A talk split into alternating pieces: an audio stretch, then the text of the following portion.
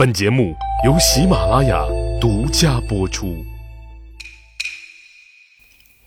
英雄成败任评说，流传千古不辍。曹刘诸葛故事多，无演义不三国。上次就诸葛亮如果真的能借风，阐述了一点点个人理解。但由于这个话题过于庞杂，再加上拉菲老师和我确实才疏学浅，讲不明白也属正常。而且后世对于东风到底怎么来的，也有无数种解读。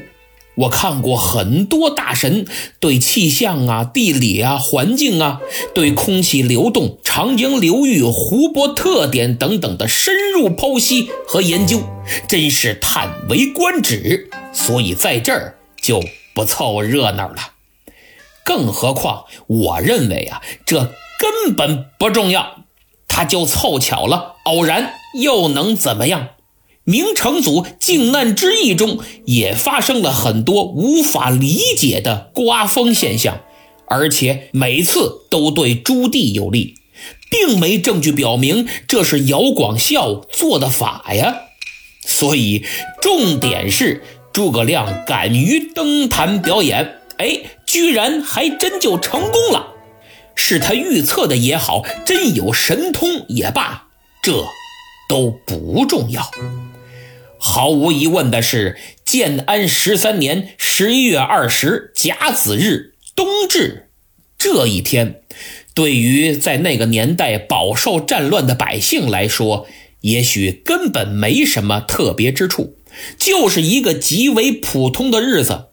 但对于周瑜、刘备和曹操这三个人来说，是关键的一天，漫长的一天，终身难忘的一天。更是极其特殊的一天。周瑜是忐忑、兴奋、充满期待，他不停地问自己：诸葛亮能不能借来东风？我煞费苦心的巧妙安排，能不能一举成功？曹操觉得这是继续煎熬等待的一天，因为自从阚泽、庞统走后。每一天对他来说都是煎熬的等待，他也不断的在问黄盖到底何时来降，这直接关乎着自己出兵决战的时间。此外，能不能如他设想的那般直接碾压江东也是个问题。从前两次的小规模冲突来看。效果还不理想，或者说很不理想，但总体来讲问题不大。毕竟实力相差如此悬殊，真正大规模的对阵还没到时候。所以曹丞相从心底认为，南征北战，戎马生涯半辈子了，建立属于自己的王图霸业就在眼前，是时候。该做个了结了，我也有些累了。与之相反，刘备则是非常的开心，更翘首以盼。盼什么？盼诸葛亮归来呀！上次过江之时，诸葛先生就与自己约定，说今天派赵云到南屏山下去接他。终于能见到自己心心念念的诸葛军师了。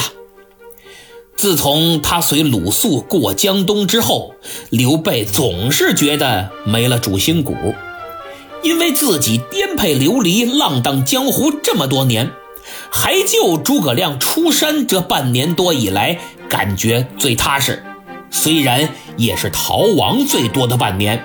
起码明确了奋斗的方向，有了具体的规划和设计。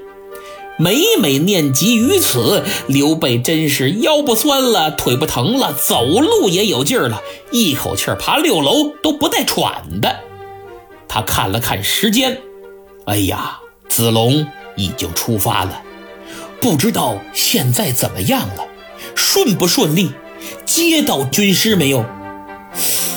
周都督那边准备的又如何了？能不能战胜他曹操？几个问题下来，刘备的心里成了一团乱麻。他的心里是一团乱麻，而大都督周瑜的心里已经好几团乱麻了。从今天早上起来，他就心神不定，两眼望着南屏山的方向，默默祈祷了也不知道多少遍，生怕呀这东风来不了。正在他如坐针毡之时，忽然帐帘一挑。鲁肃进来了，哎呀，子敬啊，来的正好。这七星坛建造的如何？孔明先生开始做法借风没有啊？呃，他说没说这东风到底何时能来？鲁肃走进来，连礼还没给周瑜使呢，当头就是一连串的发问，可见这心有多急。鲁肃笑了笑，哎呀。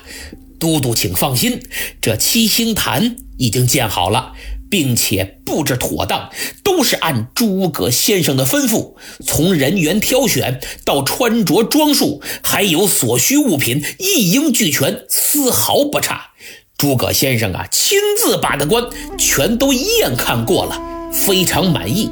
现在呀，已经开始登坛借风了。哦，好好。那孔明先生说没说这东风什么时辰来呀？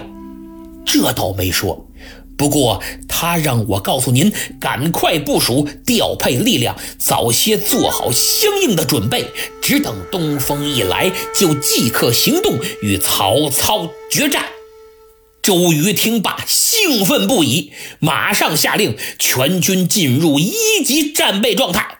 这时候，几个亲军侍卫走进帐中，伺候都督顶盔贯甲、罩袍束带，穿戴整齐之后，他吩咐一声：“擂鼓巨将。”战前，江东大营最后一次高级将领参加的军事会议就此召开。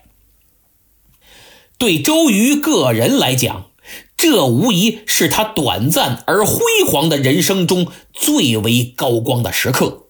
下面，我们就来看看此次行动周瑜是如何部署的。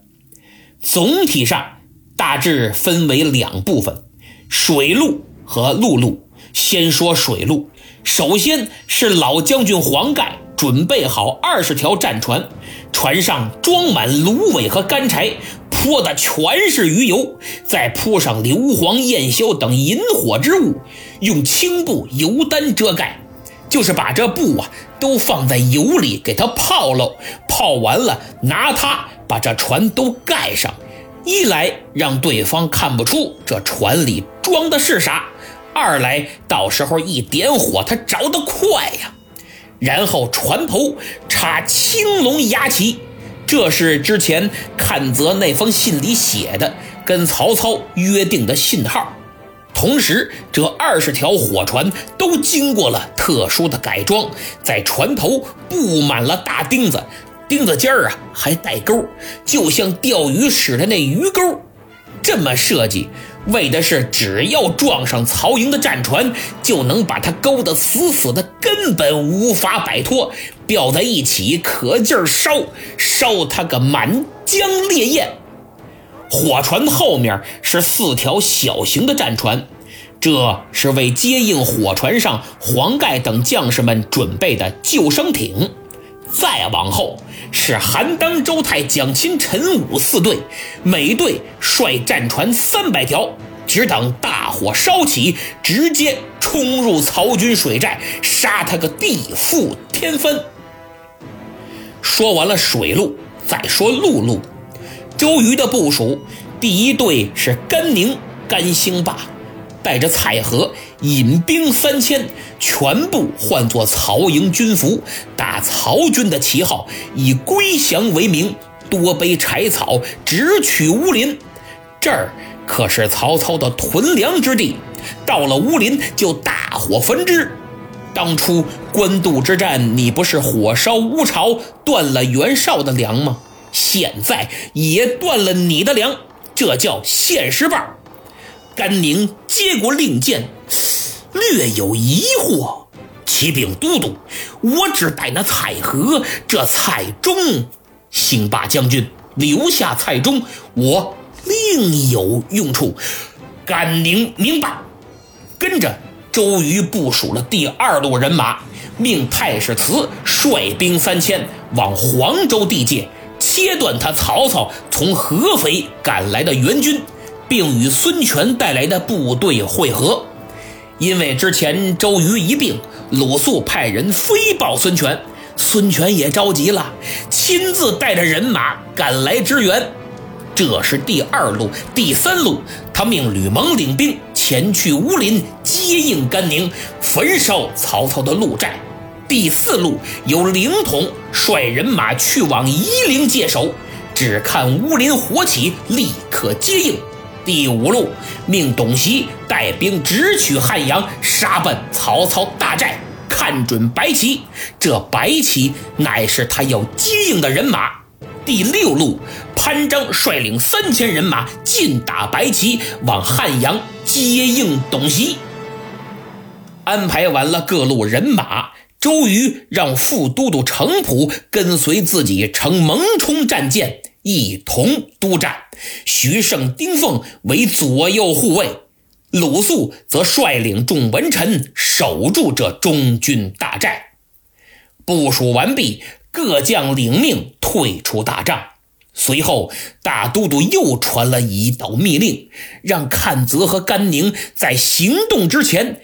一定要盯紧了蔡中、蔡和兄弟俩，以及他们带过来的降卒，绝不能走漏半点风声，否则前功尽弃。周都督坐在帅案跟前，坚毅的目光中显出对胜利的渴望，因为此战绝不能失败。中军何在？在。传我将令，全军将士弓上弦，刀出鞘，人不卸甲，马不离鞍，各司其职。水寨的兵卒不许上岸，陆寨的人马不许登船。等我一声号令，立即行动。违误者斩。周瑜此番调度可谓严密。充分体现了作为当时杰出的军事将领，他所拥有的高超指挥艺术和作战才能。从部署中，我们发现各路人马有冲锋，有接应，有围点打援，有迂回包抄。此时的周都督明白自己没有退路，江东没有退路，主公孙权更没有退路。他走到帐外，抬头望望天空，右手紧握腰中佩剑，心想：守土保家就在今日，将士用命，马到功成。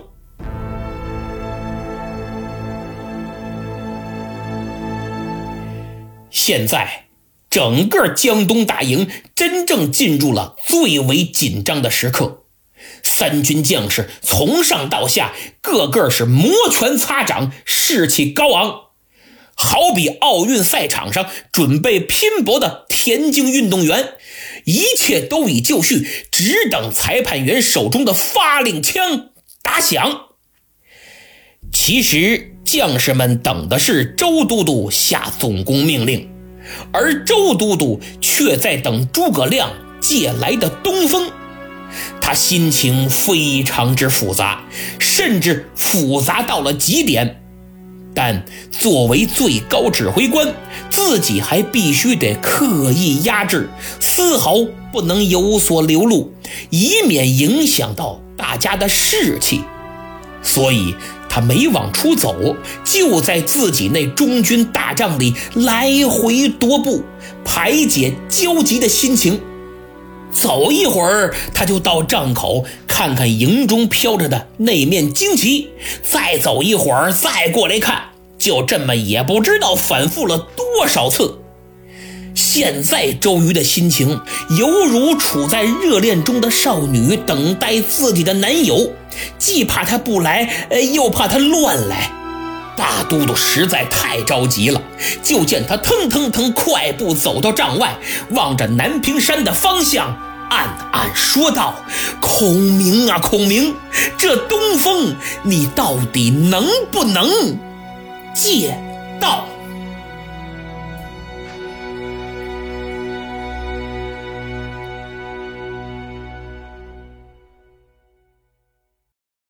好，今天的节目就是这样。现在看看上期节目的沙发归谁了呢？是一位很久没见了的老朋友，志道加油，恭喜啊！听友王一如 WYR 留言说听不懂，特别是那八卦的。我想很多听友都有同样的感觉吧。拉菲老师昨天跟我聊天还提到了这个问题，说留言里有人说听不懂，怕因此导致掉粉儿或者播放量减少。我说没关系，历史节目主播不能按照娱乐节目主播那种只顾吸眼球、只顾好玩好听，还要兼顾知识性。而知识性里更容易让人感兴趣的，可能是那些什么秦始皇真正的父亲是谁，王莽是不是时空穿越者，如果汉朝军队与罗马军队相遇，谁能获胜，雍正是不是被吕思娘刺杀等等这些八卦知识。嘿，这也是八卦，但此八卦非彼八卦也。我对这些知识啊，并不怎么感冒，可能偶尔一看一乐呵就完了，绝不可能花大量时间去看去听，因为我觉得浪费时间。比如秦始皇父亲是谁？雍用脚趾头想想，怎么可能是吕不韦呢？赵姬怀着孕给公子一人跳舞，起码说明孕妇的体型没发生变化。那没发生变化，应该是怀孕几个月以内啊。很多人生过孩子，比我清楚。在那个时间段做 B 超都看不出男女。两千两百多年前，你告诉我吕不韦用什么办法保证赵姬怀的一定是男孩？所以这都是无稽之谈，背后的原因就是把秦始皇说成不是秦国人，因为吕不韦是魏国人，保卫的魏，这不就等于是六国先灭的秦国吗？典型的六国移民打不过秦国，用嘴来战胜你，阿 Q 精神最早也是最好的体现。类似的还有什么？乾隆不是雍正亲生的，是汉人，黑他编的有鼻子有眼的，简直是胡说八万道。潜台词就是：别看满人快马弯刀把汉人征服了，但你们皇帝还是汉人，最后的赢家还是我们。阿 Q 精神真是贯穿始终。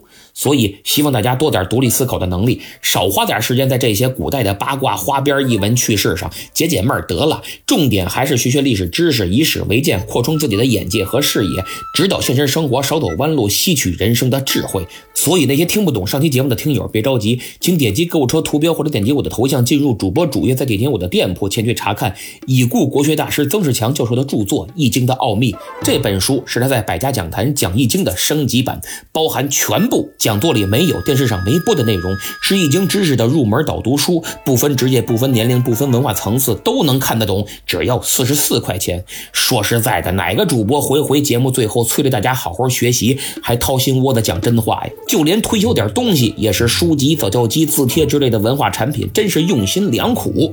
一会儿啊，我得给自己点点烤串，好好慰劳慰劳。哪找这么好的人呢？嗯，现在感谢几位打赏的朋友，他们是胡同青年。最初的梦想 N 三 P 听友三八五二三八九零六和大猫睡着了，偷包谷地小孩说下个月六号要考试了，求个祝福。放心，我的听友小孩都是学霸，你绝对名列前茅。往生堂堂主送你一程说播放量有点下降了，还真是。诸位等什么呢？赶紧分享起来。郭先生幺三八就上传了分享节目的截图，别人呢？毕竟我不是名人主播，一切只能靠大家抬举，所以您动动手就是对我最大的帮助，千万不要吝啬，多多点赞、评论和转发，在下感激不尽。我在西米团等你。